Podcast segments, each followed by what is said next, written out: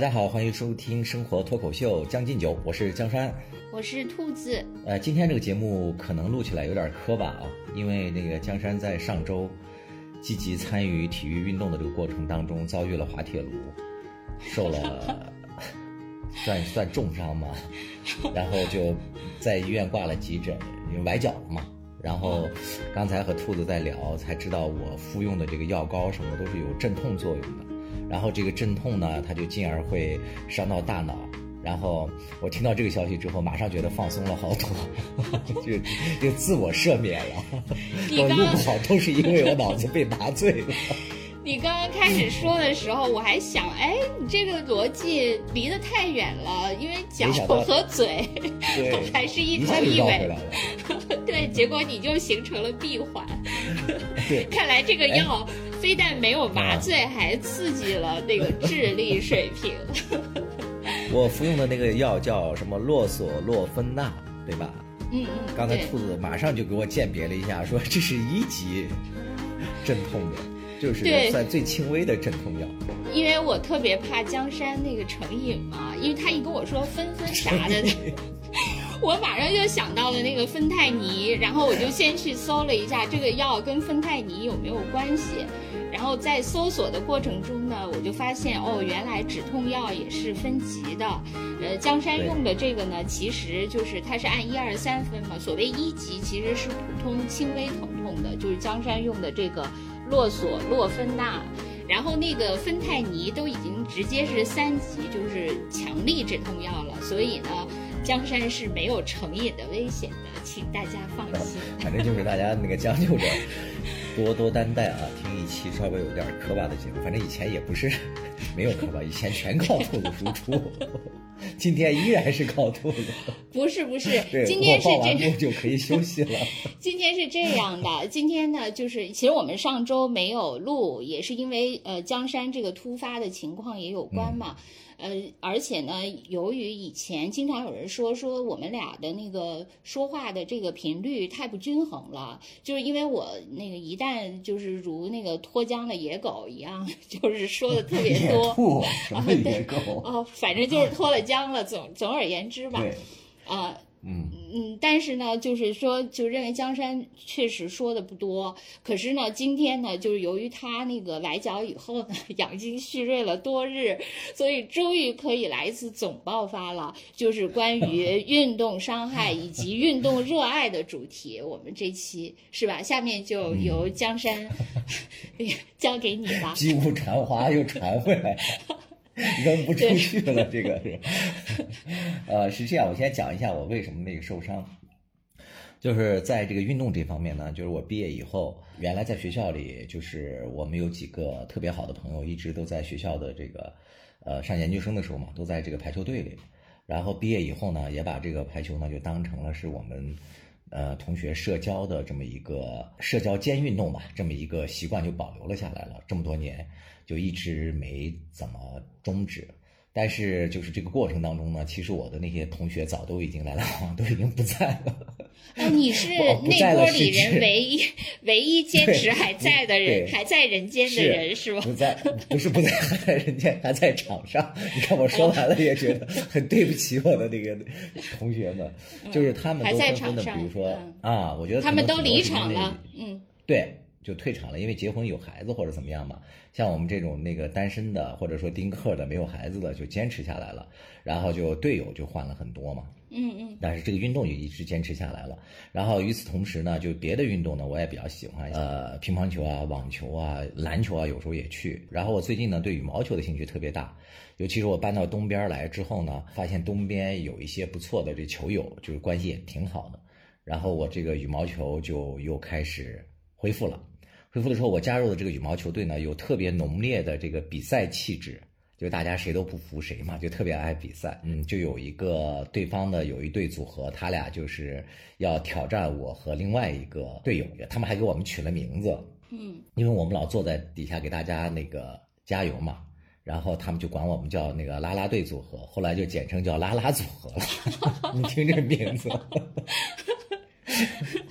然后对方就就挑战我们两个，然后就比赛进行的非常激烈嘛，这谁都不想输。然后正好最近我还报了一个羽毛球班，然后啊刚学会那个双脚起跳杀球。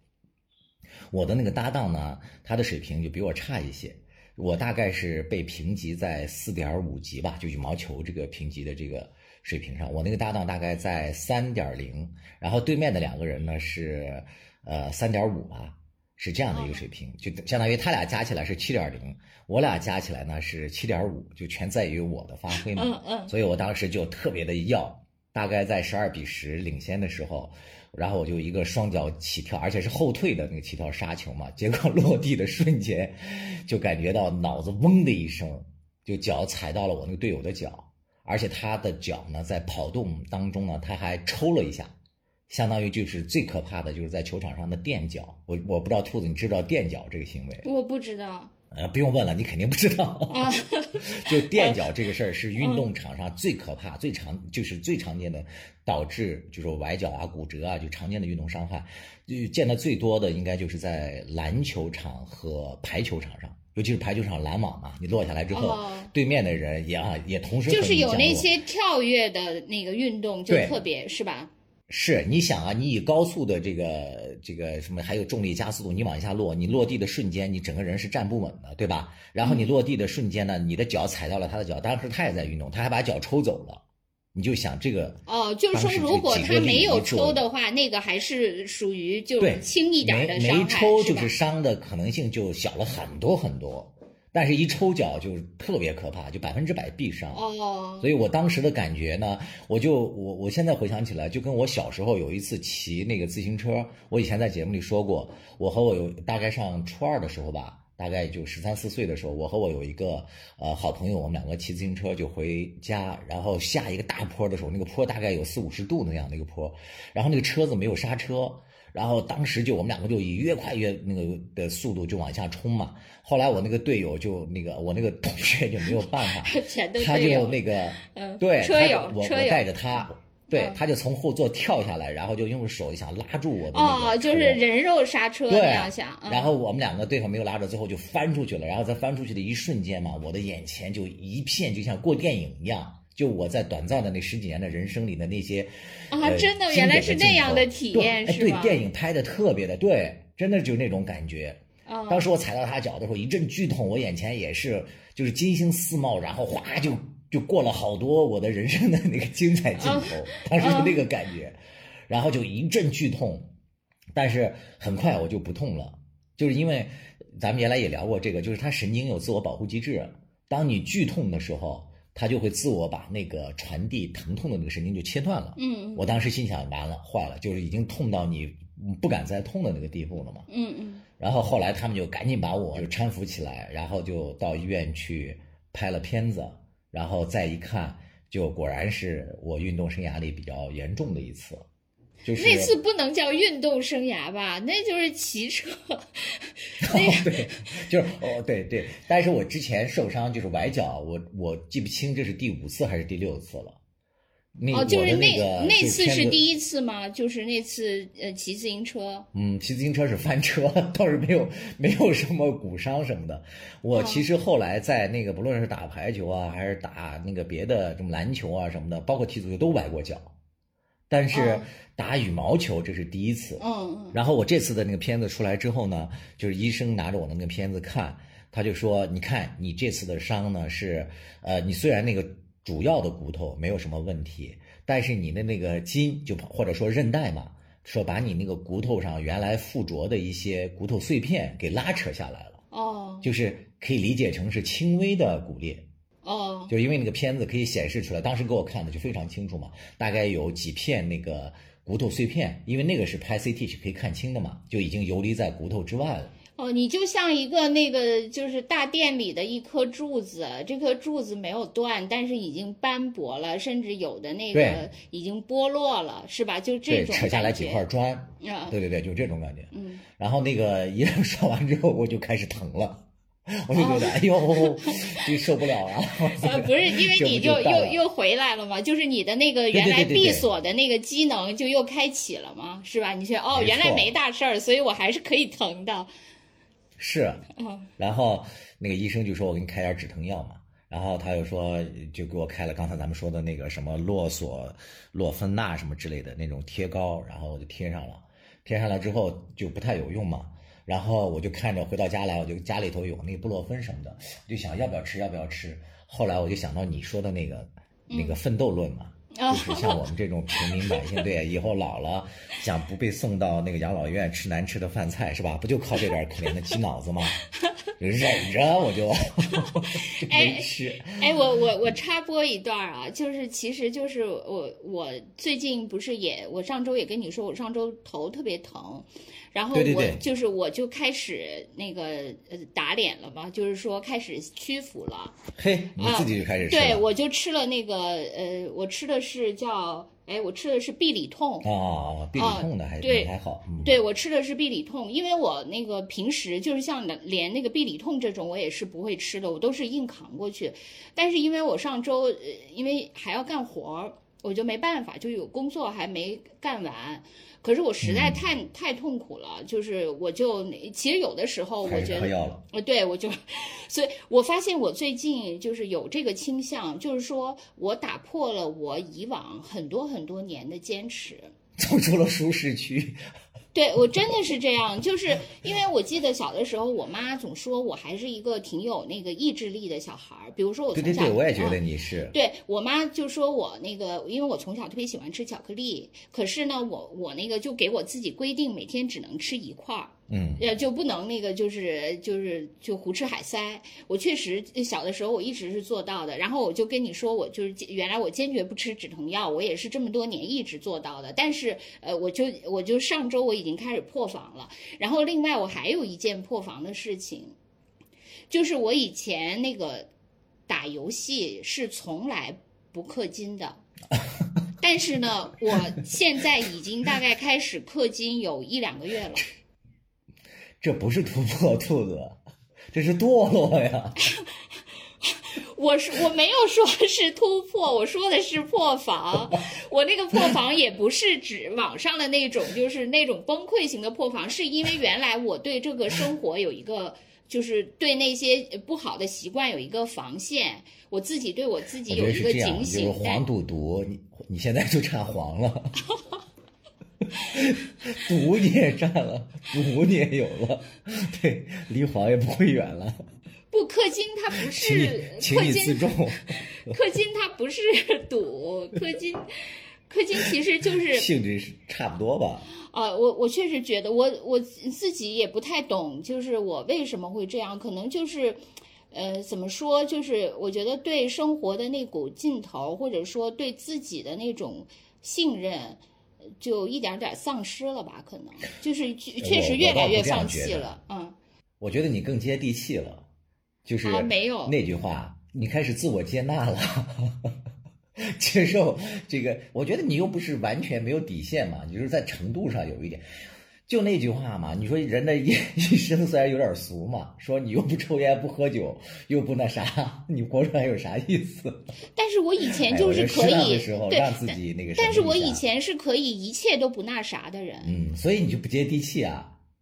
所以我觉得这样挺好的，咱们两个之间的距离越来越小了。没事，我才我我才一级，你现在连这个一级都算不上，用的这些药。呃，不过那个，不过就是确实，就是我们我们还是回到运动的话题啊，就是继续说到运动，就是你那个运动为为啥能呃就是持续这么久，我确实是不可理解的这件事情。哎，对我不是回来之后前那个运动受伤之后，我也先给那个大家普及一下这常识，像这种有外伤的扭伤啊或者挫伤啊，就第一时间啊，千万先不要用那些什么红花油啊或者什么，千万不要用。用完了之后你会后悔死，在前面的这个二十四小时内一定要先冰敷，就是维稳嘛让那个啊维稳血液，哎，对对对，嗯你说的很对，先嗯维稳啊，这是最重要的。嗯所以我那个第一时间我回到家呢，结果我家呢还没有那个冰块呢。哎，你当时是怎么回到家的？你怎么开车呀？你脚都这样了？我不是跟你说，我当时那个脚它受伤之后，它不是自我保护吗？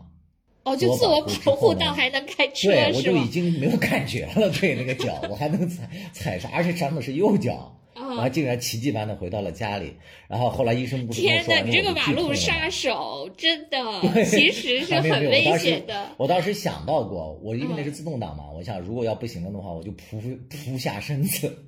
弓下身子，用手摁住刹车，拉住手刹。我真的都这样想过，绝对不能给别人人民群众造成危险。嗯嗯，然后回到家来之后呢，我家里还没有那个冰块了，我就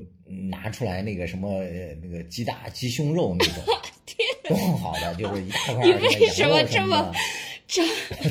这画面怎么这么那个诡异啊？啊，对，我就把它们包裹成包在毛巾里，然后当然它们本身也在塑料袋里嘛，然后就围住我的那个脚，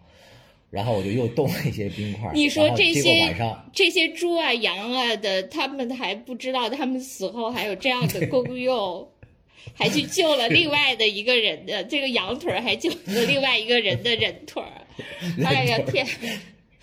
嗯然后我我晚上那个就勉强就睡着了吧，可能比较疲劳，但是因为你的右脚上因为裹裹着那个厚厚的冰袋嘛，你总是害怕把它弄掉，然后我就晚上做梦就梦到我那个怀孕了，因为它附着在你的，而且当时怀孕好像五六个月的那种感觉，天，但是呢，你怎么太神奇了？你这个，但是然后那个我就努力的不敢翻身，害怕那个孩子掉了。害怕早产了是吗？对，然后突然惊醒了，说：“啊，我的孩子掉了。”醒来一看，就是我的那个脚上的冰块已经脱落了。你发现那个小羊、小鸡、小猪的 都满地走了是吗？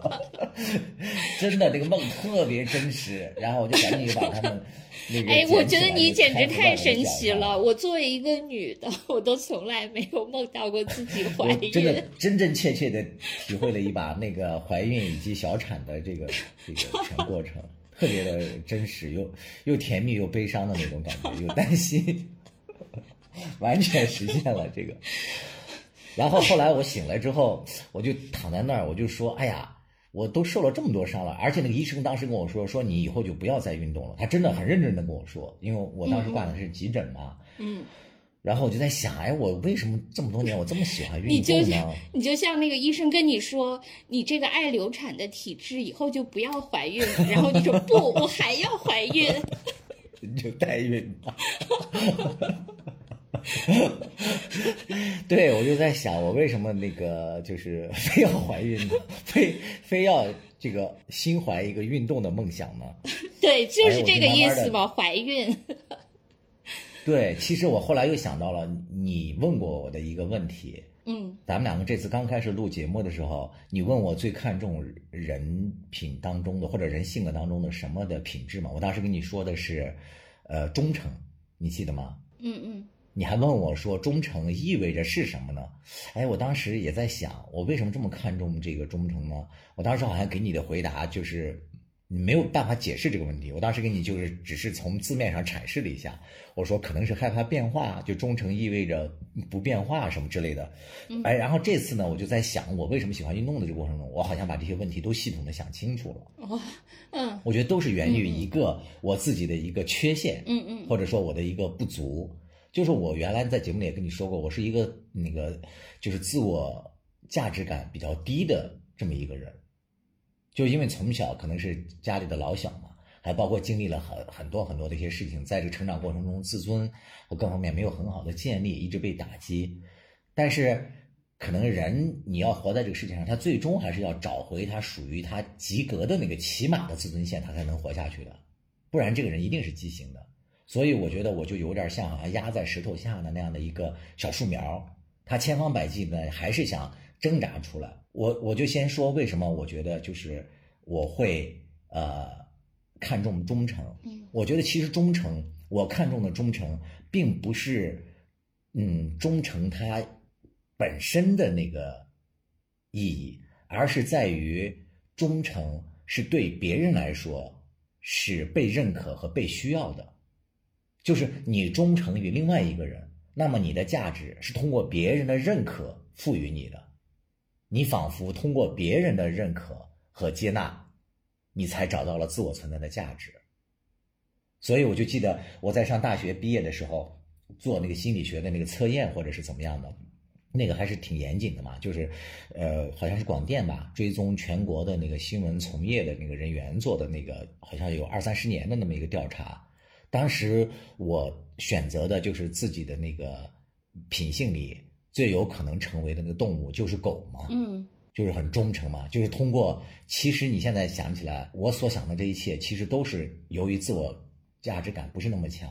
所以其实我觉得你也有一点，就是咱们两个都说过的，就是好学生心理。但是只要别人对，但给我我们任务，我们就马上要完成，就通过上级或者领导对我们的认可，老师对我们的认可，然后获得自我存在的这种价值感。呃这是我以前存在的问题。我我我觉得你那个运动就是还是因为你比较擅长吧，就是呃就肯定还有这个呃，原因。对，这接下来，呃对，接下来再说到这个运动，我觉得嗯运动其实也是这样，就是它解决了我的自尊和自信这个建立的这两这个这个问题。嗯嗯这是我一直以来为什么这么喜欢运动的这样的一个过程，就是呃，然后又要回顾，比如说我上高中的时候，因为我那个上高一吧，那个时候就戴眼镜了，当时也没有隐形眼镜嘛，我当时特别喜欢打篮球，但是呢，你知道戴眼镜打篮球是非常不方便的。然后我们那个小地方呢，戴眼镜打什么都不方便吧，连跑步都不太方就便。就隔网类的还行，隔网类的还行。哦，就没有那么多的那个肢体接触嘛。嗯嗯所以最后呢，我就嗯不能去打篮球了。然后，但是那个时候，你想，那时候正是青春期吧，就是在建立自尊的那么一个过程当中，我上不了场，然后就经常就被同学就讥讽为什么书生啊，或者是什么呀，就那样取外号，男孩之间嘛互相取，甚至我记得还有那时候还有人那个喊我林黛玉的都有。所以你怀孕了你知。道？对，希望是宝二爷的。所以我觉得这个其实，在这个我的那个自尊建立过程当中，他都对对我起了一些就不好的一些暗示，就觉得自己不行或怎么样。但是后来呢，当有机会自己开始呃从事自己能擅长的运动的时候，你比如说隔网类的，像这排球、网球啊、羽毛球或什么时候，我觉得在这个过程当中，我是逐渐逐渐的就建立起来，就是青春期就是青少年时候缺失的自尊的，这个是吸引我，就一直在那个上面没有这个。就是走下去的，或者没有没有没有走下赛场的一个很重要的一个原因。但是，呃，同时呢，我也呃发现了我自己存在的一些问题，我也自我修正嘛。你比如说，我原来呢是没有想清运动和人相关的这个自尊和自信这三者之间的关系的，我是没有想清楚的。回顾我的这个所来路，我也想明白了。我不知道你能不能这理解，脚崴的太直了，我就想去。哎，我兔子，我问你，我不知道你理不理解，就是这个，就是自尊和自信跟这个运动的关系。我不知道你你你，我就从字面上你能我从反面上可以理解，因为我运动太差啊了，在运动这件事情上，我既没自尊也没自信。从反面上，对对，但是你整体上，你觉得你是一个有自信的人吗？啊，不是，我整体也不是。我呃，当然我对，就是说运动这件事情更强化了我没有自信这点嘛。嗯，所以我我就想啊，我之前的时候，我在刚刚走向那个运动的时候，我也在赛场上犯了好多错误。我觉得现在回想起来，我还脑子嗡的一声，觉得挺不好意思的。你比如说，我最开始，比如说我们打排球嘛，场上有六个人，加上自由人上来换，你大概一共是七个人。我最开始的时候，确实是很容易把压力或者说把希望寄托在队友身上的。嗯就是当队友犯了错或者什么的时候，嗯我特别会很生气，我就因为我把那个运动的最终的结果和我自己的自尊就关联起来了。嗯嗯，这样的时候呢，就会导致的我和这个运动之间它建立的不是一种健康的关系，它让我在这个运动里体会的快乐就越来越少。哎，可是你在工作中并不是这样的呀。就是工作中是强行压抑着嘛，工作中是没办法呀，工作中是别人给你付钱的呀，你是哦 leader，、你要管理是吧？嗯所以你你必须得得忍着一口气嘛。所以咱们后来不是都双双，我因为我因为你忍出了那个啥劲儿，我因为我原来以为你觉得那个呃猪队友就是你的宿命的，所以你早就认这件事了的。没有。我意识到我摆脱不了猪队友，但是我讨厌命运给我这种安排嘛，所以我还要不停的抱怨猪队友这件事儿。但是，我觉得后来我就慢慢的就想明白了这件事情，其实就是在运动当中，这个自尊和和自信这个事情，你一定还是要把它认懂认识清楚的，要不然的话，你在运动当中得到的这种快乐，真的会大打折扣。嗯就怎怎么来讲这个关系呢？你我可以举个例子，我觉得你可能就比较容易理解。你比如说，呃，假如说让我去游泳，就是游一百米自由泳，是吧？但是你这个人，不论你自尊心高不高，但是如果你技术不擅长这件事情的话，你的自信心肯定会很低的。那不就是我吗？啊，对呀、这两个那不自尊心就是我的和自信心对。呃，你觉得你的自尊心很高吗？我觉得我在运动这件事情上，由于我毫无自信，所以我也毫无自尊，因因此我都谈不上自尊，因为我都没有自信，我就直接退场了。你想，啊、是的。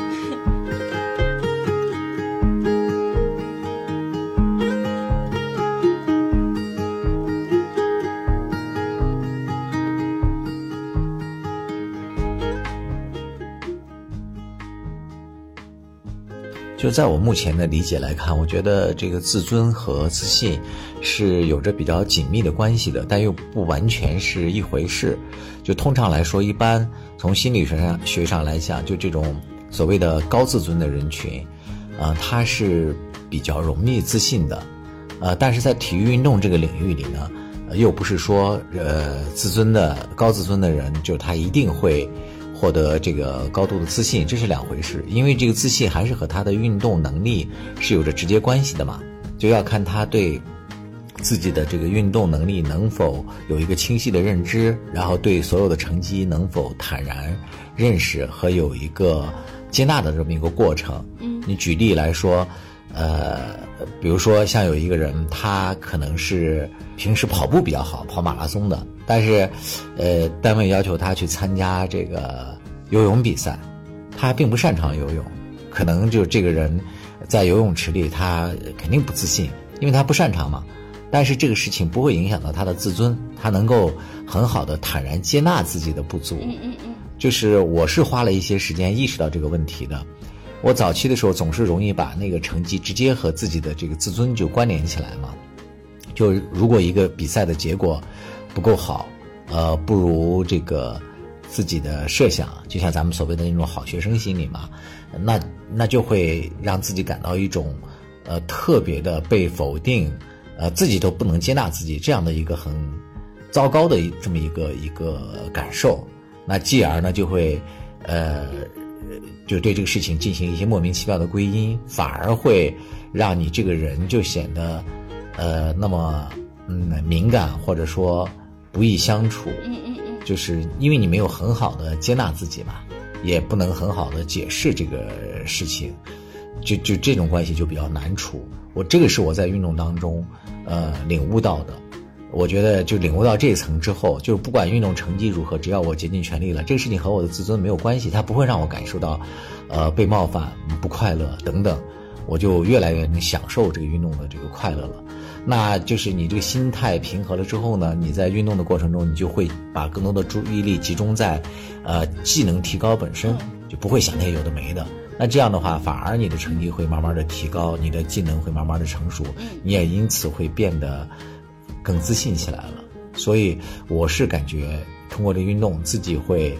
呃，想清楚这个事情，嗯，能够逐渐的提高所谓自己的这种高自尊嘛，同时也人会变得越来越自信，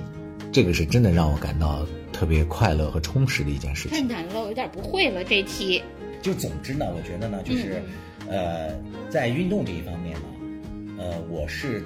嗯实现了就所谓的这样的一种自我接纳和理解，嗯这个是让我离不开运动的一个很重要的一个原因。就我我觉得就是现在我我又回到我们那个我受伤的那场比赛啊，比如说我和我的那个队友努力去赢那场比赛，就即使那个比赛我们两个输了。但是呢，如果说我认为我已经发挥了全部，我是可以接受那个比赛的那个结果的。嗯我觉得我已经竭尽全力了，是吧？我我还会努力的去，然后下次再我觉得这样是一种比较合理的一种比较健康的一种自信，然后建立起来的那种自信呢，又让我感到很快乐。包括我受伤了之后，就是呃抽脚的我的那个队友，他就觉得特别的内疚嘛，他就一定要那个来看我，然后对呀，哎，我突然想起来，水果呀或什么的，对，啊我突然想起来，你因为前一阵我不就是你跟我说你脚扭了以后，我首先关注的就是你还能不能自理，你怎么遛狗的问题。然后啊你不是跟我说，你说那没事儿，有你们家小孩儿在那儿遛，然后后来你又说小孩儿出差了嘛，然后那个我你说对，你就说那个找了个小时工嘛，你为什么不找队友来给你遛狗，正好可以弥补他的歉意嘛？哦，对你说到这儿啊，我跟你讲，我当时从那个受受伤的那个赛场上离开的一个迅速离开的一个，还有一个很重要的一个原因，是因为我当时哐当一下摔倒了，我俩撞一块儿了嘛，然后拍子什么散落一地，动静特别大，就成为那个球场的整个的焦点。然后那个球场上不管认识不认识的都跑过来安慰，就给了一堆药。当时就咱俩 都有现场就投喂药了是吧？对，嗯当时就是那个咱俩都有一个问题是不想成为焦点。啊，对对对，这确实是。哇哇，那个当时让我就感觉到自己就特别的难受，就就如如那个什么如坐那个针毡嘛，就如鲠在喉，如芒刺背，嗯所以讲堂都忘了，都忘了，就爬起来就想快速离开那个现场，强忍着对钻心的痛，一扭一扭的扭扭出了那个那个赛场，真的。就我那个队友呢，就是他老要来看我或怎么样呢？就我当时想的就是，哎呀，我还得应付他，还得要怎么样，还得是那个请小荣来收拾屋子，就是就关联了一堆事儿，你知道吧？嗯嗯嗯，所以我就跟他说，那个不用，说我家里头有好多人或怎么怎么样，就这样搪塞过去了。说看我的人都排到门口了，你来了 得等俩小时，你就别来了。对，然后我就又那个呃那个含泪就把小时工叫来了，因为我那个我我家那个小时工他每周来打扫一下卫生嘛，就让他来定期帮我们那个遛狗啊或什么，就这样就解决了这个问题。对所以我就算想明白了这个事儿，就是我觉得这个运动啊，就是系统的。它它真的是让，当然也有很多人说运动啊，它对那工作中的帮助也特别大嘛。就是你运动的时候，在那个赛场上，咱们原来在那个讲抑郁症那期也讲过，它分泌很多多巴胺啊什么的，让你的身体就身心非常愉悦。你在赛场上你是非常开心的，你工作不论多累，你哪怕那个工作完了，你打一个小时的球，你这个人整真的就跟换了一个状态一样，这个起到的作用非常大。那证明你工作还不够累。没有，真的就是你再累不一样的运动嘛。我觉得这个呃更重要的是，我就就我刚才讲的，它对于我这个人的自信心的建立，对我这种低自尊的人的这种自信心的建立起到的作用非常大。我觉得这个是他始终在我这个心心当中，就像我的修行的方式之一样。像有些人读书是吧？有些人这个冥想，而且现在还有很多人，他不是喜欢跑马拉松嘛？有很多朋友都跟我讲过，他在跑马拉松的这个过程当中，也是体会到了，就跟我刚才想的是一样的这种作用。我是把这个事情想明白了，所以我觉得我绝对不会听这个医生的。等我这个我还要完了之后 怀孕，我那天我们几个人拉了一个小群，就是我们那天比赛的四个人，我就说比分多少了？上次十二比十，我说等我出去了接着打，对，大家都觉得这挺好的，对。我我觉得确实是，就是你你要是要我听你说，我觉得呢，你某种程度上也应该觉得有一种感恩，就是这种感恩就是上天他赐予了你运动的能力。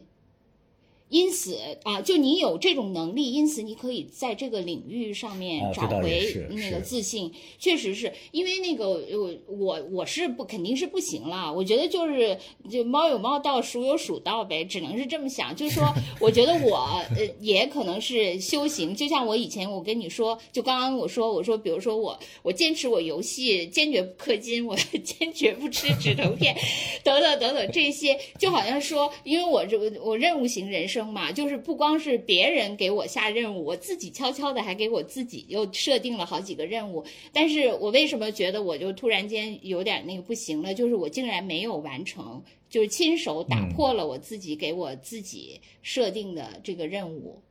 我的这个修行。你要这样想，你可能就是打破了这种没有完成的东西，也是一种任务。你没有尝试过打破吗？对啊，你要这样想，就自我接纳了。啊，不是，我其实并不想呃呃接纳那样的我，就是我我还是就是还是希望那个什么嘛，嗯，对我我其实，所以我还是有点怅然若失的对于自己这个，呃，那、是就是关于那个就是说回你的这个运动，其实我自己就觉得，首先我是没在运动中体会过你的说的那些多巴胺什么的，我一概都没有体会过。我记得以前咱们俩也说过，就是运动话题。呃，我是这样的，就是以前呢，我是在同事的那个带领下，就是被迫的去运动了，大概而且这个历时非常长，大概有三四年的时间。嗯，因为就是每每天中午，就是同事拉着我，就是跑步嘛呃，对，有也有各种吧，也有就是呃，我们快走过，就快走，每天啊大概就是、呃会以你所能走的最快的速度走，因为香港又很热？对对对，香港又很热嘛，我们在海边，真的是竞走吗？就那是倩阳师姐、刘虹那样扭着走哎呀，总而言之吧，就是我这种人能走得最快的，但是又不啊？是跑，，我觉得你对我说的竞走并不了解。我对竞走了，解但是但是我没法那么专业嘛，我就是说我只哦，能做到是也是尽可能快。对尽可能快的走，然后那个、哦，那呃也可以。对，大概可能走个四十分钟左右吧。其实就当时就觉得很累，然后后来也跑步也跑过，然后那个跳操也跳过，呃，那个就是瑜伽也也瑜过，就是各种都弄过，还有这些混合的，比如说瑜伽一阵啊，跑一阵啊，什么拉伸什么各种，就是这种混搭的也都搞过。呃，但是实际上我可以说，我从始至终没有体会过快乐。就因为我也就是同事邀请我嘛，我就既不会说不，又是接任务型等等叠加，我就一直呃坚持。后来因为疫情，我不就回北京了嘛？回北京以后，就因为就自己 solo 了，所以就没有人那个我了，所以我就彻底的那个放弃了。放弃了以后，大概就是后来又回香港，回到香港以后，那个我原来的那些老同事又开始呼朋引伴，让我接接着跟他们运动。嗯，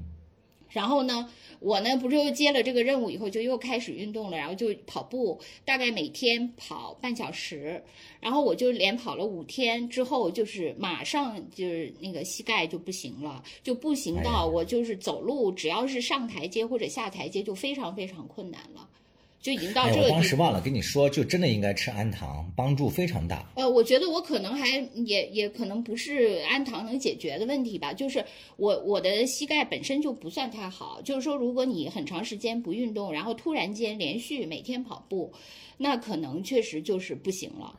嗯，就是哎会，我我插播一段那个不是广告的那个广告啊，这个是真的，我发自内心的。就是说我因为长期打那个球这种跳跃类的比较多嘛，还包括羽毛球这种急转急停的，然后膝盖的磨损是非常大的。就我们曾经在某一个北京的某一个中学的那球馆打球，他是在二二楼，打完球之后我下楼都曾经就是都下不去，我们好多队友都扶着那个楼梯那样慢慢挪下去。对呀、我我后后来是这样，嗯 啊，后来我就那个在别人的那个就是队友的那个推荐下，一是吃了那个氨糖嘛，就具体的品牌，然后有那个兴趣的网友可以私信我们，我们告诉你啊，因为这里面涉及到广告不便说。然后吃的那个氨糖，然后外用呢，就是买了某一个品牌的一个它有支撑的那个护膝。呃，留心的朋友可以看一下，像那个国家的呃篮球队啊，还有什么排球队啊，那些队员戴的都是那个品牌的，虽然贵一点吧，大概打完折就是呃双十一或者是六幺八打完折七八百一个的那个护膝，我是戴上那个之后，真的是延长了我的运动寿命，包括。就是用了那些之后，它就保护你，你运动中不受伤嘛，在日常当中它都不疼了。我这个毫不夸张，这是我个人的嗯。实际经验。嗯，对，因为可能我就是我我我是觉得，呃，就是氨糖可能是有用的，但是可能不是对所有人都有用，或者说有呃对。另外，有的人他的问题可能不只是，比如说氨糖是不是大概大概可能是促进你的那些一些润滑液的分泌啊呃对对，可能那些分泌之类的，但是可能有些人他不只是这个些问题吧，反正肯定还是有帮助。但是就呃我呢，当时就是因为出现了这些问题，我就那个顺势我就说那不行，我得休息了，我没法发运动了。然后后来呢，那个香港不是疫情一直挺严重，现在又很严重了，现在每天大概九千多人嘛。就呃快过万了，对，呃，前两天已经过万了，后来又九千多，反正就是一万上下徘徊吧。现在，呃，所以就因为这已经也比较长一段时间，而且那个呃，像呃，就是香港基本上都要求你一直戴口罩嘛，就只要跟别人在一起。就都要戴口罩，而且甚至有有很长时间是规定，你即使是在室外运动跑步，你也要戴口罩。我的妈呀！哎，嗯你知道我想到什么了吗？嗯就前一阵子不是女排比赛，对呀、一会儿再说这个，就是在、啊我就先说完这个，因为本来女排的这个我也想问你来着。然后那个他是呃，就是在上次第五波疫情终于就是告一段落的时候，那个政府才允许在室外跑步的时候可以不戴口罩，哦，所以就是基相当于比我们这边还是要严格。对，香港现在也是呃都要求戴口罩的嘛，就是基本上你只要是、呃你无论是室内和室外都要戴口罩，只要不是只有你一个人的情况下。就都要戴口罩，然后那个呃，比如说像那个平时上班的时候，我们也都是分餐的嘛，就再也没有自助餐什么这种。我们以前是自助餐嘛，中中餐中饭，但现在再也没有自助餐，都是打好包，一人一份。然后，所以我现在呢，就是因为你拿到你拿一一人一份，你还要在办公室吃饭，其实我觉得也是一个污染源。我现在基本上就是只吃早饭和晚饭，中饭我是不吃的。嗯，所以那个中呃呃中餐我也中午我也不去运动，我也不吃饭了，就是等等这些理由都可以让我跟那个 运动彻底告别了。你知道，就是对于我这种，就我觉得确实是，虽然我叫兔子，但是我本身我自己觉得我是一个乌龟型体质的人，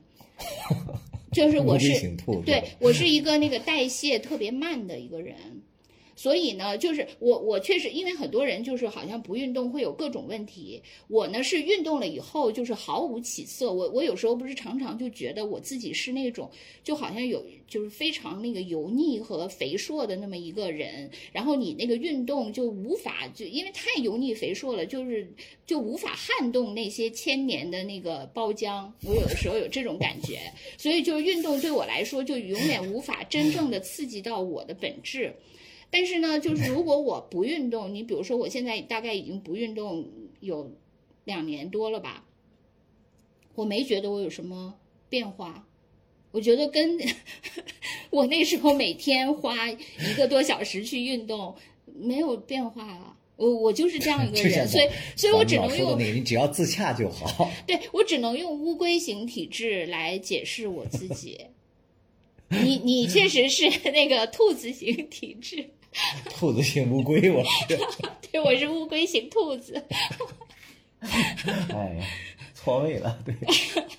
嗯，对，就是那个，然后就是说，呃，说到那个，呃，就是因为刚才说到口罩嘛，就顺便那个想问一下那个江山。其实本来如果上周我们录这个节目的时候，我就想问那个关于女排的那个戴口罩的那个事情，因为我也看到那个网上它这个成为了一个热点嘛，就是很多人都在那儿说。对，然后那个我呢，因为呃之前就跟江山聊过关于男排那个，就是跟德国队呃什么戴口罩啊，什么拒绝比赛啊等等这些问题，就曾经就发现江山因为排球是江山最热爱的运动和最喜欢看的运动。我觉得都可以吧，这最都不用之一。所以我当时看到女排这个，我就想，我一定要问江山，江山才知道这件事情它那个真实的样子是怎样的。嗯，就是在我受伤前后这段时间，我就感觉，呃，心情啊，包括生活呀、就特别的愉悦。就是我们爱运动的人，就不但自己喜欢运动，另外就是有比赛也觉得像过年一样开心。就是你在看各个比赛的时候，你就特别容易带入进去嘛，你就能够享受到更多的一些那个快乐，因为你能看清他的技术，是吧？也能知道他的战术，所以在这个过程当中，运动员经历了什么，然后他的这个呃每一个球防起来或者得分有多么不容易，你感受到的那个快感是比一般的那个就不会这个运动的人要多得多的。所以在这段时间，各项锦标赛都在进行嘛，像那个羽毛球，还有那个美网、排球的亚锦赛以及呃世锦赛，呃亚洲杯和世锦赛都在那个如火如荼的进行着。然后兔子说的这个比赛呢，是女排比赛是亚洲杯，亚洲杯的时候是中国在小组赛里呃，最后一场对伊朗女排。呃，由于之前的那个男排在那呃比赛的时候，因为中国男排不是夺了冠军嘛，啊，其实就是有很多队员在之前的那个世联赛的时候就得了一些呃什么新冠呀或者怎样，最后都没有凑齐这个阵容，所以就在某些场次就直接就以零比三就相当于没法参加比赛嘛，就输了。然后后来那个能比赛的时候，然后结果那个德国队。又认为我们的竞赛时间不够长，所以就拒绝和我们中国队比赛，在当时也闹上了这个热搜嘛，呃，当时还引起了不小的一些争议。那在这次比赛的时候呢，呃，因为是中国女排在前面小组前面呃的比赛，因为已经确保出线了，当时是前面有三场还是四场，我记不太清了，都已经全都赢了，就是不影响他们出线了。所以在最后一场对呃伊朗队的时候。据说当时中国女排已经有些队员出现了这个感染的这个初期的征兆，所以这个队员呢就是想那个自我保护，所以他们在上场的时候呢，就大家都戴上了那个口罩。因为这个参加比赛的队伍是以中国的国青队为主的，这帮小女孩大概也就是十八岁到二十岁吧，平均在这个年龄。呃，结果他们上场之后呢，因为对方是伊朗女排，伊朗女排呢大家也都知道，他们比赛的时候由于他们的。呃，相应的这个呃一些习惯的要求吧，所以他们都是戴着头巾的，穿着这个长衫长裤，就这种。然后中国这边呢就戴着口罩，所以就形成了一个就是有一点嗯不太像体育比赛的那么一个画面。呃，所以这个呢，首先是由于这个画风比较奇特吧。就有很多人在网上开始说这个事儿，结果说开了之后呢，那中国就又有一些，我觉得先是从中国的一些人开始吵起，就又说，哎，那中国这个是不是也太不爱惜运动员了？说他们认为是，呃，排协的规定，强迫这些小女孩戴口罩或者怎么样。这个排协是指世界排协还是中国排协？不是世界排协，是中国的，是中国排协。然后他们就指责中国排协官僚作风嘛。啊，当然，后来那个中国排协反应还挺迅速的，就呃致歉了，呃，把这个事情的那个过程是怎么一回事，就发了一个通告。他的那个意思就是说，是嗯，这帮那个小姑娘嘛，就是呃担心影响呃在下的这个呃呃未来的比赛，所以大家呢就起着那个自我保护的这么的一个意识，就戴着口罩上去了。结果第一场呢，就是第一局戴着口罩呢，就是以二十四比二十六输了。输了之后呢，然后这些小姑娘呢，就还是很很想要这场比赛嘛，所以他们就又把口罩都摘下来了，所以在接下来就连赢了三局，就三比一逆转了，啊，然后那个排协就是说，呃，以后会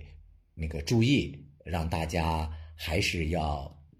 嗯，从保护运动健康吧，就是尽量的嗯，不再出现这样的一个局面，从这个角度来跟大家做了一个解释。但是他这个解释完了之后呢，大家依然不认这个账嘛，还是那句话，就是立场已经决定了嘛，就有很多人是信者恒信，就开始指责说，你看现在又甩锅，甩成是这帮小女孩儿，呃，自己什么忘了摘口罩，说他们什么自己要坚持要比赛，就把锅都甩给他们了。嗯，是从这个角度就依然就闹了一阵吧。我看这个事情也有好多大 V 都站纷纷站出来发言了，反正说什么的都有。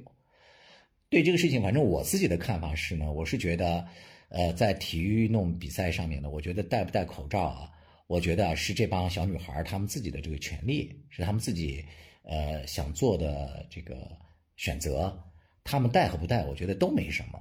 因为其实你看啊，在那个世界的那个比赛上，嗯，我就记得好像是在去年奥运会之前的世联赛上，当时巴西女排有几个世界知名的这个。运动员他们也都戴着口罩，当然不是全队戴嘛。就是我当时看了之后，我也觉得一开始觉得有点奇怪，后来觉得也能理解人家担心嘛，就影响他的奥运会的成绩或什么。我从来没有觉得这个事情是一个多么值得上纲上线的这么一个问题。嗯，我就不太理解为什么到了我们中国队。我们这些小孩自己带了，他带也是想保护自己，他摘也是想赢得比赛。我觉得这个没有什么我理解他们，虽然我不同意，但是我理解他们为什么会这样。啊？为什么？我觉得很多事情就是说到底还是因为对中国的防疫政策，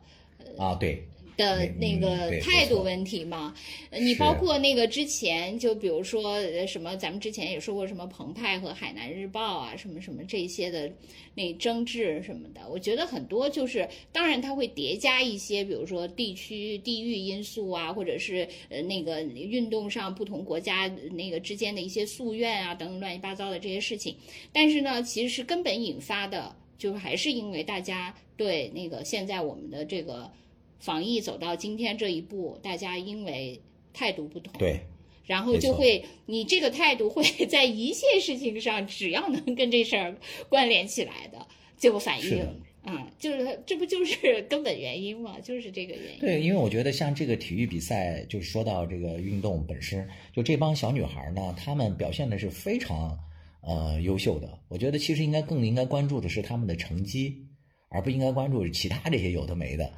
在这个运动成绩这一方面，就这帮呃小女孩，她们不论戴不戴口罩，她们都打出了自己的应有的这个水平，甚至是超水平发挥。因为之前就是国家女排的一队，他们在准备世锦赛嘛，他们在这个世联赛上是输给了呃二比三输给了全主力出阵的这个泰国队。那这帮小女孩呢，就是二队，他们去了之后是三比二赢了这帮。当然，最后很遗憾，他们是输给了这个日本二队嘛，因为日本二队是一个成年队，更为那个稳定一些吧成绩。最后中国队拿了这个亚军嘛。但从整体上来讲的话，我觉得这些小孩戴不戴口罩，他都取得了就超出国人预期的这成绩，这就是一个值得可喜可贺的事情嘛。那但是最后就被这个口罩事件给冲击的，因为好像 因为啊这个你说的这个视角就是一个运动迷的视角运嘛动的视，角对，因为你在乎的是这个比赛的本身，是吧？你也会从就像你说的，因为你是一个体育迷，所以你看比赛你会共情很多，你会得到的快乐很多，你也会投入很多。但是 对这个事情发表意见的人，他很多他不是体育他其实对这场比赛的什么胜负啊，中国队以往的成绩怎么样啊，他并不关注，他是只是从呃 那个、不是他他们不关注他们的成功，但是会特别在意他们的失败。就如果这帮小孩发打得更差了，那你看吧，他们会 更加兴风作浪，把这个事情对就是给闹得就更加不其实可收拾。我我为什么说这件事情真的就是一个态度决定的？就包括你说那个不是呃，就是之前也有一些其他的西方的那个球队，他们也戴着口罩比赛，对啊而且当时好像还有一些西方媒体说，你说你看戴口罩比赛也挺好，什么等等的这些。但是呢，就是那个你，比如说你是一个论据，说证明今天戴口罩没什么，但是马上就会有人反出来反驳你说那些是因为当时呃还是比如说那个德尔塔或者是更早的那个病毒，那个时候病毒还很严重，因此人家就要戴口罩。你现在已哎，经奥密也并不克戎了，是啊，并不是啊，因为就在这个之前的那个世联赛，也就是一两个月之前，那男排的那个比赛，那德国不就是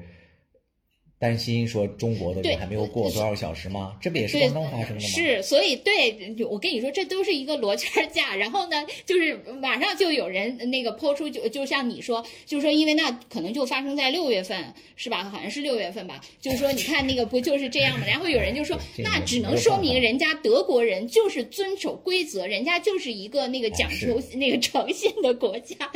等等。你知道，这个就是一个罗圈架，就没有没有什么那个如果观点预设了，就是你说所有的东西，他都会找到这个对应的论据，是吧？来来，对呀那个反是啊驳斥你的嘛。嗯，对，你知道那个就当时的这个，我都我都没有跟他们吵架，我觉得没有必要这些。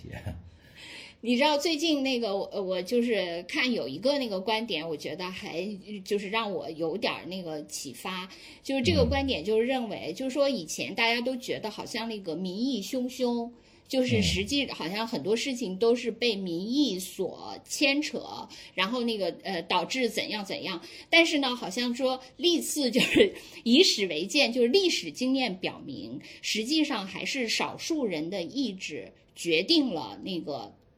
历史的走向。就比如说，他们就是说对好多次，比如说呃各自世界大战啊，什么各种这种比较具有划时代意义的重大的历史事件的那个研究，后来发现其实都是少数人的意志，呃，不是不是偶然性特别强，是少数人的意志决定了事情的真正走向。由这个少数人，他一旦决定了以后，他就会发动各种的那个。渠道去煽动这些民意，然后呢，就好像形成了一种民意，但实际上只是少数人意志的一种放大。但他掌握了这个放大的这个，对对，他有这个放大器嘛，就是嗯，你通过媒体也好，就是现在还可以通过水军啊等等各种哈，就是说那个其实最终就是你以为是你的民意，其实你一样是被操弄的。挟传媒以令诸侯了，对，其实是双方都是对立的，双方其实都是一样的，就是终究这个世界还是少数人。对。就是其实你这个观点，我觉得也很适用于就是现在咱们国内的互联网媒体上对我们目前的各个体育项目出现的一些变化的一些解读，也是很类似的。最近你看咱们这个各项运动啊，有一些不错的一些发展。你看，首先是这个羽毛球吧，就还还可以。呃，世锦赛上我们应该是拿到了两块金牌吧？哦，一块银牌。是哪两个项目？呃，就是混双。就那雅思啊，他俩是拿了这个金牌嘛，然后另外还有那个女双也拿了，然后女单那都是传统优势项目，还是传统优势？对你最爱的这个风云组合后继无人，这次连参赛资格都没有，因为男双从来都是咱们最弱项嘛，对吧？现在已经完全空缺了嘛。对对，这个羽毛球这还算那个可以吧？然后。嗯，我觉得是是让大家感到惊喜的，应该是网球，就是在最近的美网这个比赛当中，中国男女这个年轻人们啊，加起来一共有五个人进入了这个三十二强嘛。男的是首先是呃有两个人打入了大满贯正赛，以前都没有这样的，本身就创历史嘛。然后而且那个呃就是。哎呀，我这脑子完了，真的，你看药劲儿上来了，真的不行了。那个那个什么疫病，无疫病，还那个获了打进了三十二强嘛。他最后输给了那个大家叫呃总理，就是叫梅德韦杰夫嘛，就输给了俄罗斯的那个梅德韦杰夫，但是也还不错了，就中国男子选手嘛。然后那个女子呢，就是有四个人打进了那个三十二强。然后当然这个张帅啊，就是最新的消息已经进这个十六强了。这都是特别可喜的一些项目嘛。这个其实，在我个人来看，我觉得这确实是中国这个网球的一种那个进步嘛。其实，在这个运动方面呢，它的偶像的作用或者说呃意义是非常大的。呃，一般呢就是诞生出来一个偶像啊，或者是一个成绩非常好的一个运动员之后，他往往会带动一大波这个运动员嘛。就是一方面是自信心，另一方面示范作用。嗯嗯，就是中国李娜的这个成功。在他完了之后，他退役之后，大概这个周期里就涌现出了一批小花，都成绩打得非常好，气质也很好，就他们也都那个崛起了。我觉得这都是很可喜的一些那个现象嘛。但是你要到这个互联网上去看一看，哇，你就会，就是也是那种观点那个先行的，很多人就说这有什么呀？就在旁边你会看大量的人说，哎，这个就是吃了什么这个赛制，现在什么整体水平下降。然后，只不过并不是你打得好，而是那个别人打得烂，就你会看持这种观点的人非常之多，点赞的就基本上和那个为这些小花们鼓掌的人能够。呃，那我问，为什么别人打得烂呢？嗯，那那他就不会再那个啥了，就是再跟你那个计较这个，他就是发挥不好啊，伤病啊或者什么，或者说这些原因。那怎么全世界都伤？就全世界都伤病了，就中国不伤病呢？那他就会坚持认为嘛，就是这个乱世嘛，现在什么疫情啊，影响很大呀，或怎么疫情影响大？不是现在那个呃，国外的那个才疫情成功，只有中国才是这样，成本巨大吗？那不是他们疫情成功，他他应该运动员发挥的更好啊，因为他不影响训练呀。你应该去网上跟他们辩论。你看，你跟我说的时候这么厉害，不，我没有，我只是发出无知之问。我这就是就是完全就是 你说了，我就想到这些。确实是也有人这么说或怎么样的，但是那些人就又会找出别的原因来跟你就是在那儿那个摆。就总之，他不承认是中国选手打得好这件事儿。呃，还有一些人就反思嘛，就是说这个中国有几个运动员打得好，代表这项运动的那个进步吗？并不能代表啊。说你看那个中国那个整个的那网球场才有多少啊？老百姓能有几个会打网球的呀？或者怎么怎么样啊？就又会从不同的角度去说嘛。但事实上呢，其实这个网球的进步啊，它绝对。真的，它是一个国家的一个综合实力，挺挺明显的。我觉得是一个有点类似于像风向标这样的一个作用。因为网球相对而言的话，它确实是就一向被大家称为是这个贵族运动嘛。因为这个网球场的建立是吧，它本身就是对这个场地要求比较高。然后另外那么大一块场地，两个人在那儿打，它的这个消费啊各方面，人均住房面积比较大。对。对，哎哎，那你说，我就想问，为，我就想问，就是网球和羽毛球，就是网球，就是因为属于人均使用面积比较大，就是这一点是吧？啊，我觉得是。它它比那个就是羽毛球，就是所谓更加呃奢华一点，是在于这个吗？这是一个很重要的一个客观原因。还有一点，那个客观原因是，就是它从那个历史的那个呃渊源上来讲，就中国就是引入羽毛球比较早嘛，就是普及比较早。然后这个网球，因为你想早期中国不是更贫穷嘛，更那个叫什么积贫什么积弱？你看我这脑子啊，积贫积弱，对，嗯，那个时候网球就更难了。嗯，我就记得我到那个嗯北京来读书的时候，我家还有一个亲戚去看我，就开玩笑的跟我说：“你别过了几年，那个回来我们叫你去踢球，你捏着手指说，哎呀，我只爱打网球。”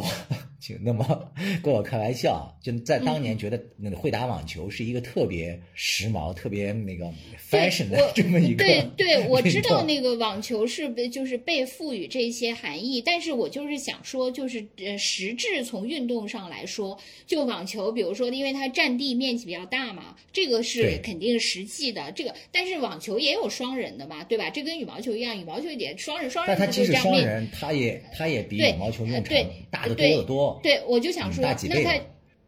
是吗？要大这么多，就是首首先就是一个场地问题嘛。那就是等于说人均占有的场地面积比较大。你比如说像那个足球场也很大，但是因为足球场是二十多个人在那儿搞，就是大概每个人人均那个草坪面积可能不是特别大。但是网球呢，它可能就是说人均占地是不是呃像呃那高尔夫之所以更高级，就是人均占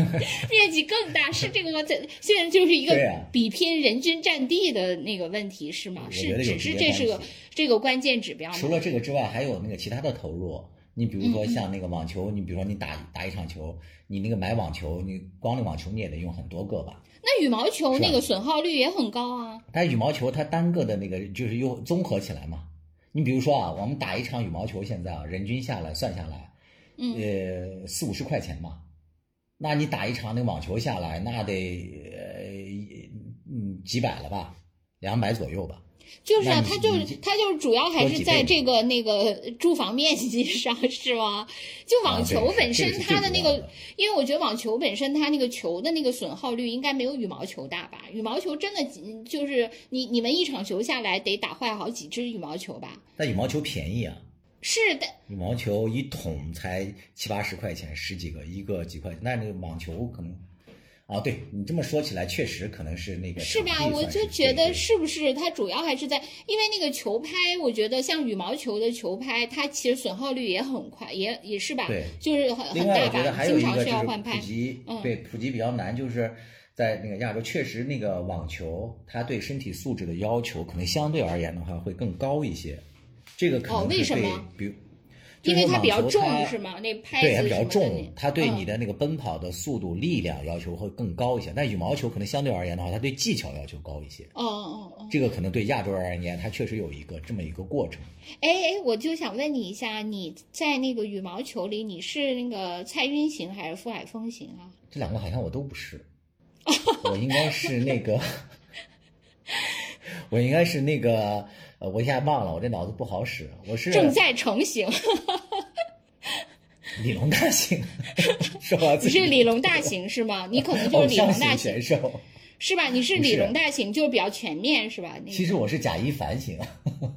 贾一凡是啥型啊？女双打法。因为这个业余的和专业的，我跟你讲，真的没法打。我跟你讲。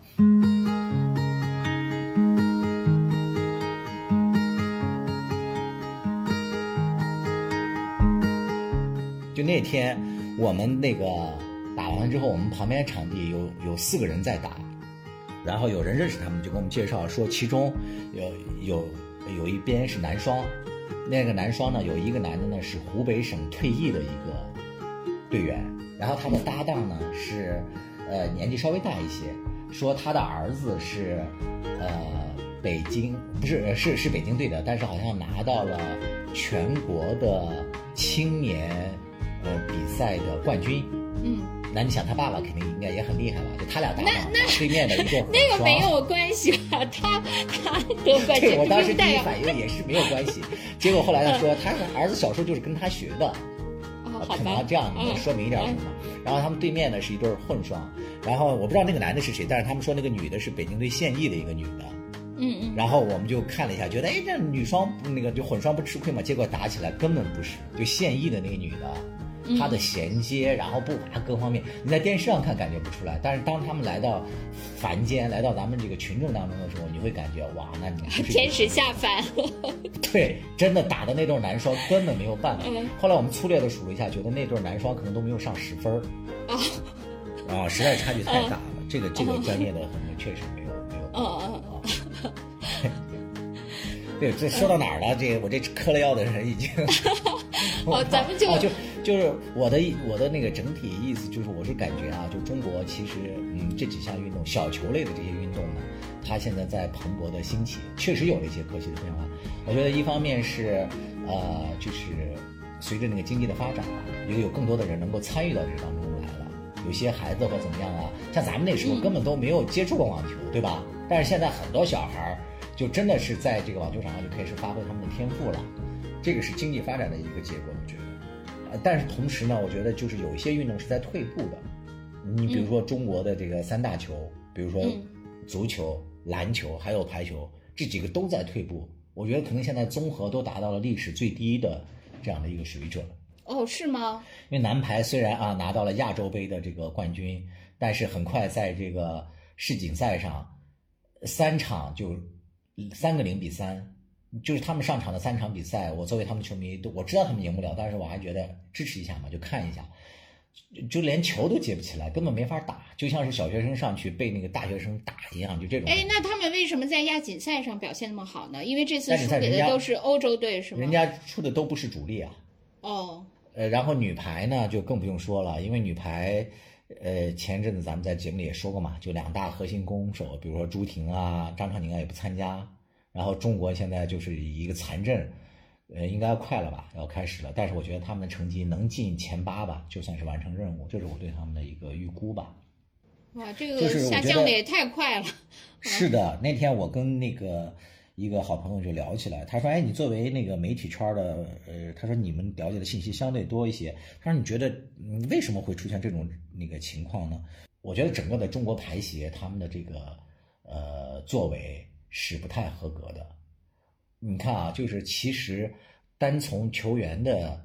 呃综合素质上来讲，其实目前的这批小孩儿，不论男排女排，他都诞生了一些很好的一些苗子。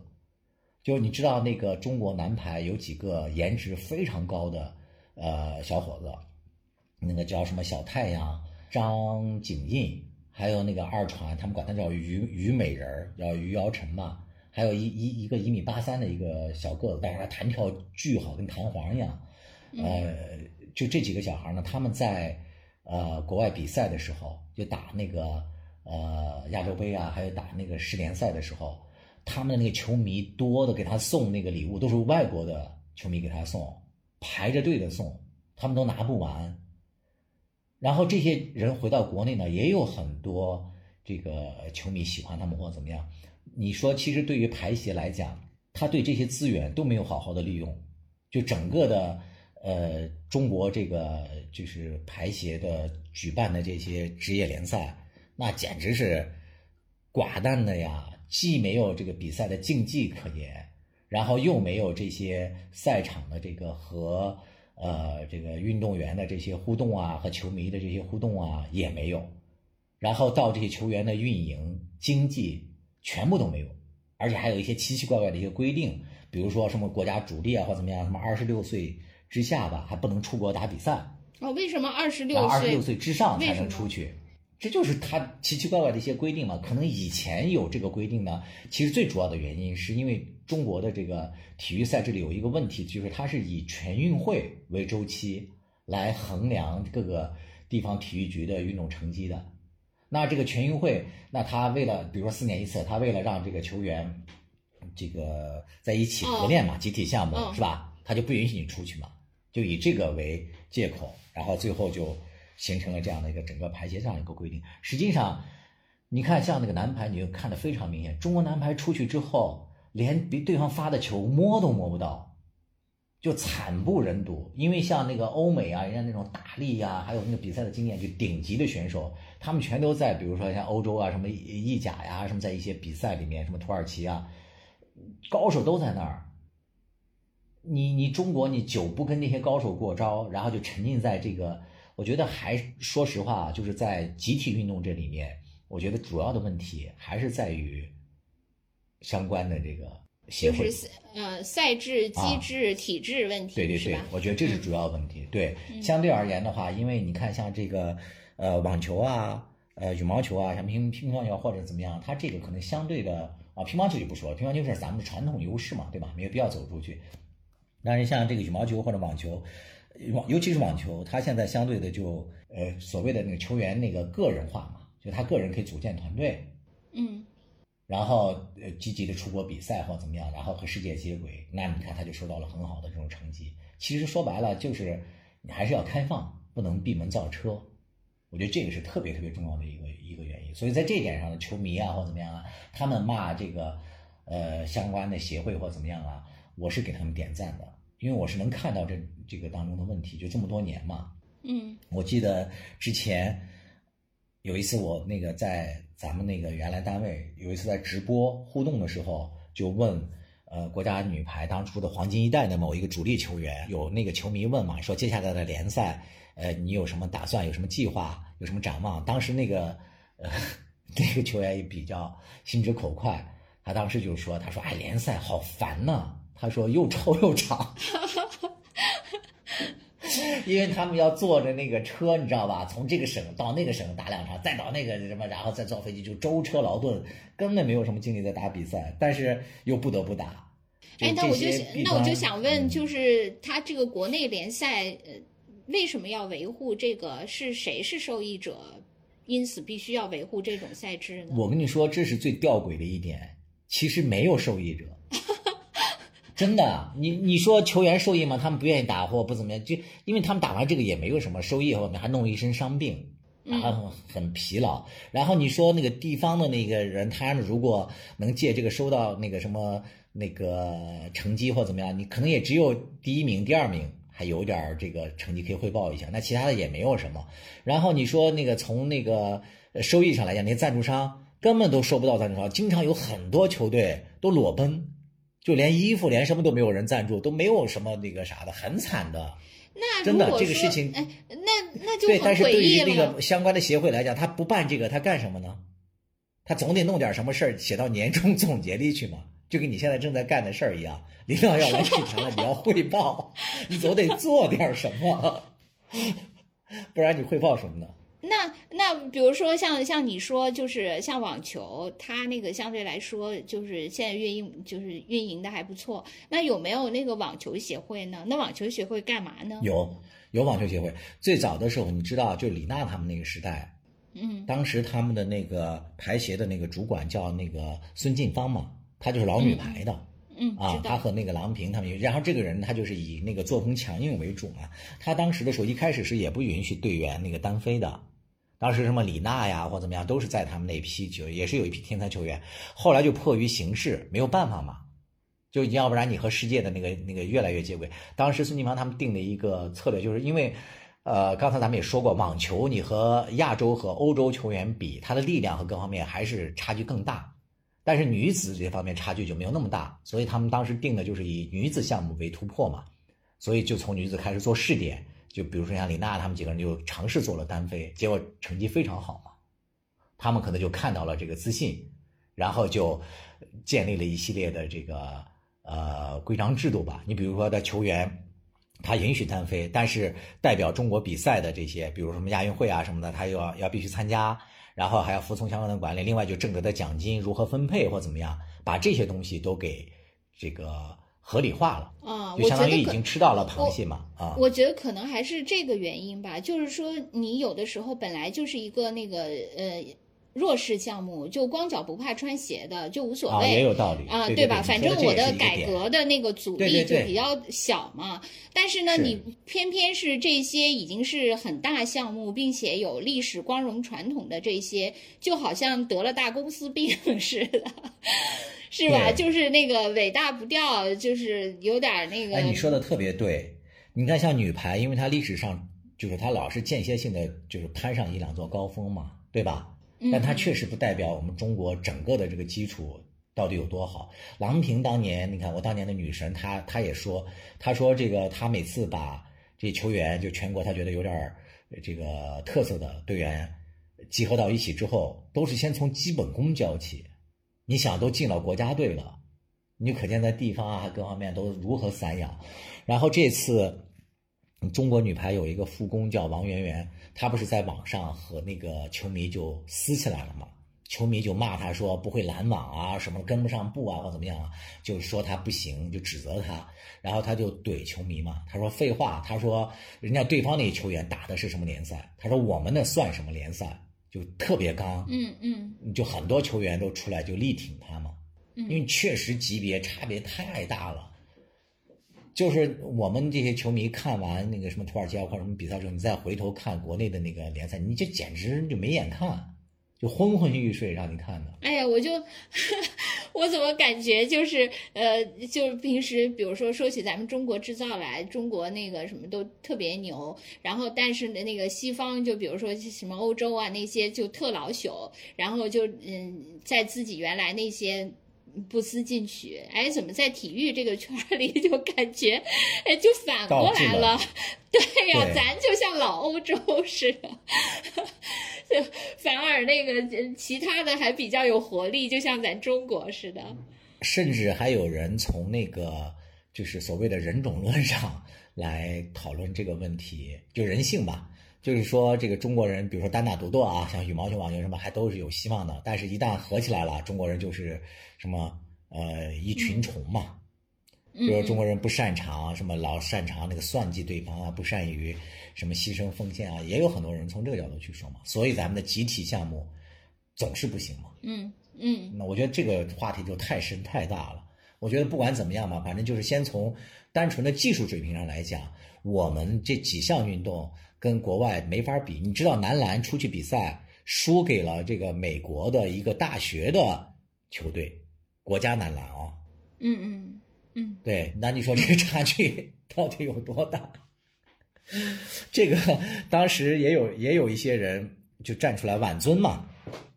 就是说，那我们中国的呃，比如说北大乒乓球队也随随便便能赢美国队呀，就是从这个角度。去去搬回来了，对，啊，对，确实是因为咱们今天就是从那个业余的那个说到了专业的，是吧？就业余的这些那个呃怀孕的事情，说到了他们 专业的那个是吧？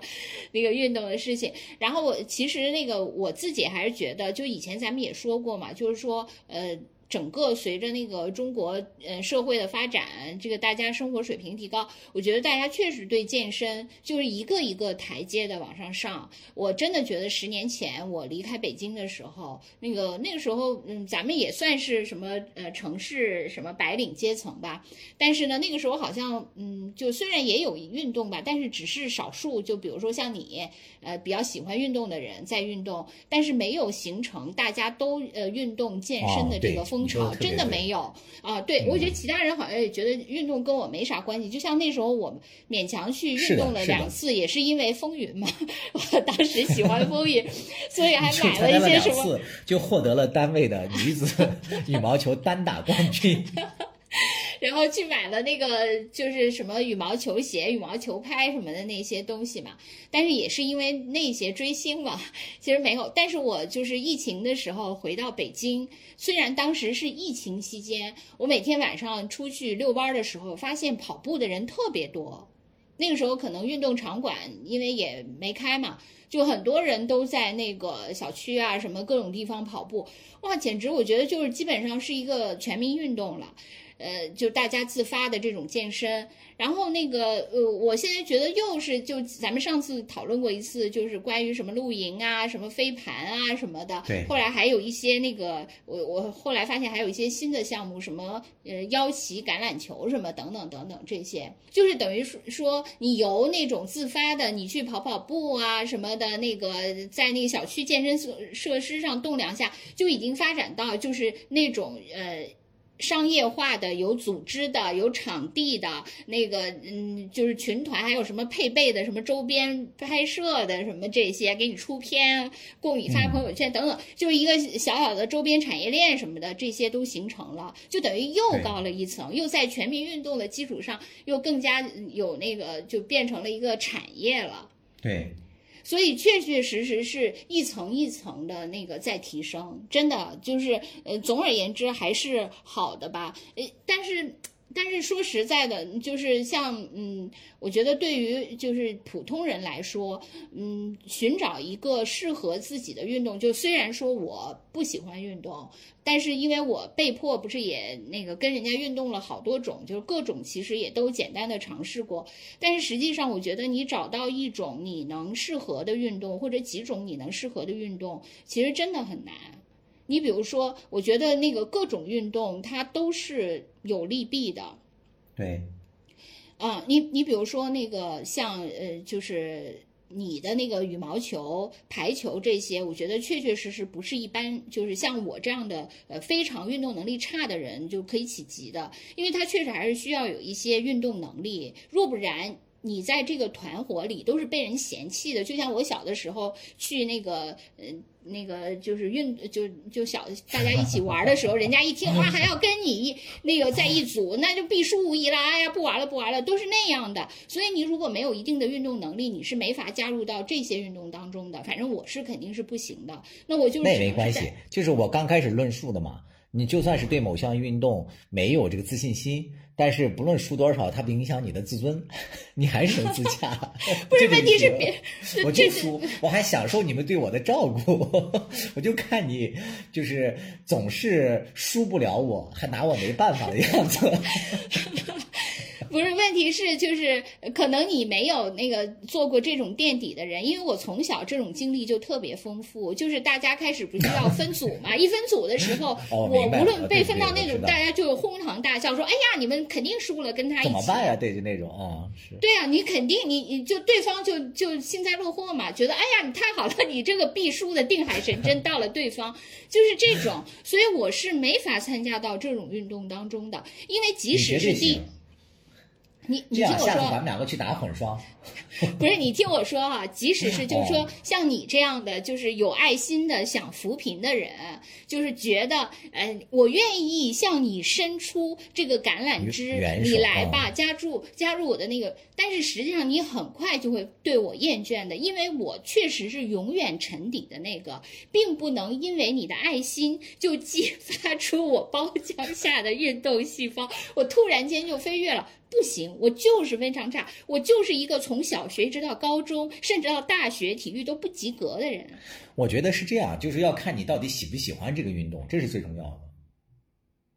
那他如果他呃，就是他不能获得成就感，他怎么喜欢呢？这这就他无法进入良性互动，你明白吗？我跟你说，中中国的体，就像你刚才说的，就是体育市场之大，真的是超出了你的想象的。你你你来看吧，我们在打球的时候，就像我刚才说的，我们旁边左边这个场地是北京队的现役队员在打，然后右边的场地是几个白发苍苍的大妈和大叔在打，他们连球都找不到，但他们打得很欢快。真的，你一定会找到适合你的。你的意思就是爱这个运动。对，就跟当年咱们在那个工，就是一起工作的时候打球，我记得咱们有个男同事也特别差运动。我记得当时我们俩就是隔网对决的时候说：“哎呀，我们这种谷底对决还挺爽的，就是因为大家是啊，你看也挺爽的呀。”真的，就只能是就是。对，要找到哎，你说到这一点啊，我就有想起来，我刚才忘了说了，就是运动它对我来讲还有一个特别重要的一个意义，就是我在北京，我在身边的朋友不论是从数量还是质量，就是运动给我带来的是占最大多数。嗯因为像我这种家在外地的嘛，比如说我同学，还有这个同事，以及球友，这是我几大这个嗯朋友的来源。我大概细数了一下，我的这个球友里面是嗯占比最高的。我后来想了一下，为什么？我觉得可能是因为这个原因，就是在那个嗯其他方面，你比如说，不论是学业啊，还是工作啊，怎么样，它还是多多少少存在一种那个竞争关系，对吧？但在只有在球场上，你是没有利益关系的。然后大家在球场上是坦诚以待，每个人的秉性如何，或者说这个人的呃脾气我，是最能够显现出来的。对，我就想说这个，就是一有有的人说那个打牌也特别能见那个啊，对对对对对人性嘛，，是不是的，对吧？就是你打牌是个什么风格，其实就是你性格的体现。那你在球场上也是嘛？就是有些人是不是在球场上也很没有合作精神？就像你哎说，你最开始的时候，呃，就是一输就会怨对方，等等等对等，这是吧？就是这种，呃，或者说那个，那个打排球的，把我笑死了。就有些人模仿能力特别强，说某个这个副攻队员在前排站着的时候，他准备那个进攻了嘛，他就转身对自己后排的队员说：“接一传，接一传。”然后那个对方自己人没有接起来，然后他就一转头指责后面的人说：“后排一传，形同虚设。”然后等他转到后排了，然后他就指着前排的人：“拦网，拦网，拦网。”然后对方比如说偶尔一两个没有拦住，他就又指着对方前排拦网，形同虚设。这不是段子，这是真实的人。但是有有很多打得好的人啊，他就会千方百计的就自己多承担呀，或怎么样，就真的在赛场上这个就是一览无余。所以你想一次两次，一年两年，你时间下来了，你到底谁和谁关系好或怎样？你最后下来真的是人以群分。哎，你们是会这样吧？就是说，如果那些特别不好相处的那些球友，就是最后大家就不再叫他了，是那样就把他淘汰出局了，是那样吗？对，然后他总会找到一个就是大家都互相讨厌的 队伍，然后大家在群里就开始，他们群就以宫斗为为那个啥，就是属于六个人有十几个群的那种 队伍，真的业余球队的精彩，哎呀。好多没有办法在这个 明面上说，可精彩了，对，值得那个啥搞一期 VIP 节目付费听。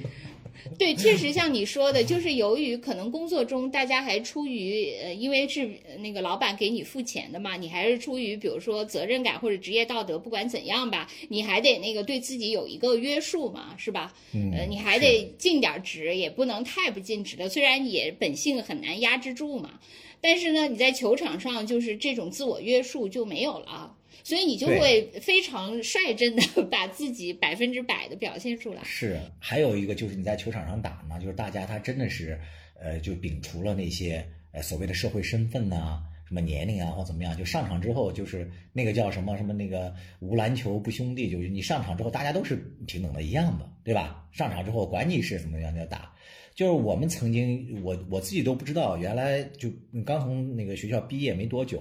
然后对面有一个年纪稍微大一些的四十多岁的人嘛，当时跟我们打球，然后特别认真，特别投入。我跟他打了可能有半年，我才知道那个人是某一个那个呃集团的呃二把手，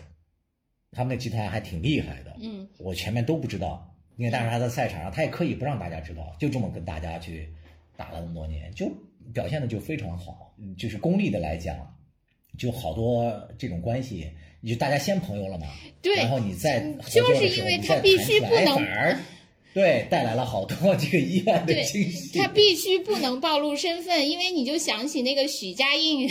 那个他不是打篮球，你想大家都知道他许家印，那怎么打呀？这球是吧？是，那不是垫脚了，是大家摞起来把许家印 塞到了球筐里。哎，对了，我想想起来啊，你原来就是陪咱们的领导打球的时候，你是怎么掌握这个输赢的度的呢？我从来没有掌握，真的说真的。你就把平时工作中对他的不满狠狠的发泄在对他的。击球上，是吧？然后以至于有一次，我记得咱们那个周一开例会嘛，然后周六打球，